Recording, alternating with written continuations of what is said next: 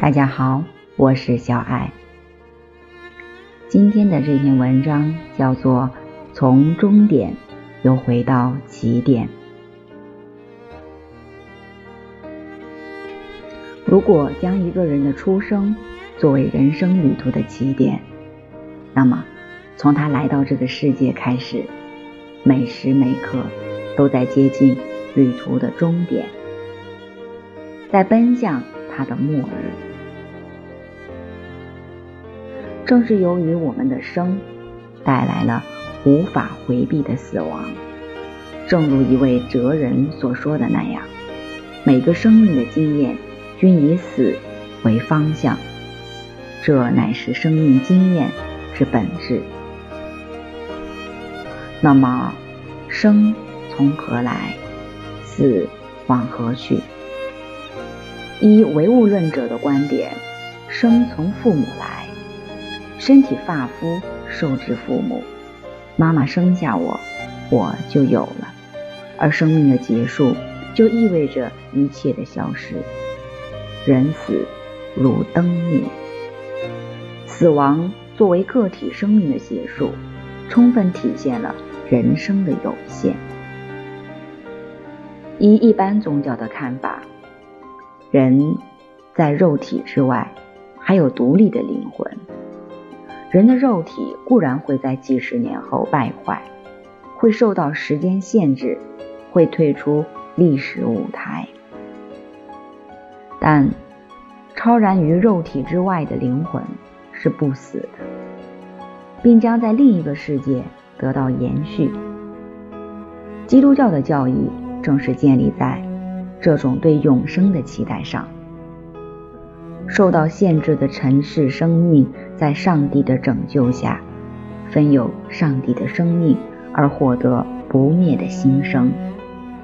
在他们虔诚的祈祷中，死亡作为通向天堂的门户，又意味着新生的开始。唯物主义者认为，生命是物质的产物，形散则神灭。属于断灭论、遗失论。虽然他们以科学为标榜，但科学只能对外部世界进行研究和改造，对于人类自身的认识却显得力不从心。相对唯物主义者的结论，宗教所提倡的两世论，认为生命中有独立不变的灵魂。又落入了常见，同样是不究竟的。佛教依缘起的智慧考察生命现象，提出了三世论，认为生命是相似相续、不长不断的。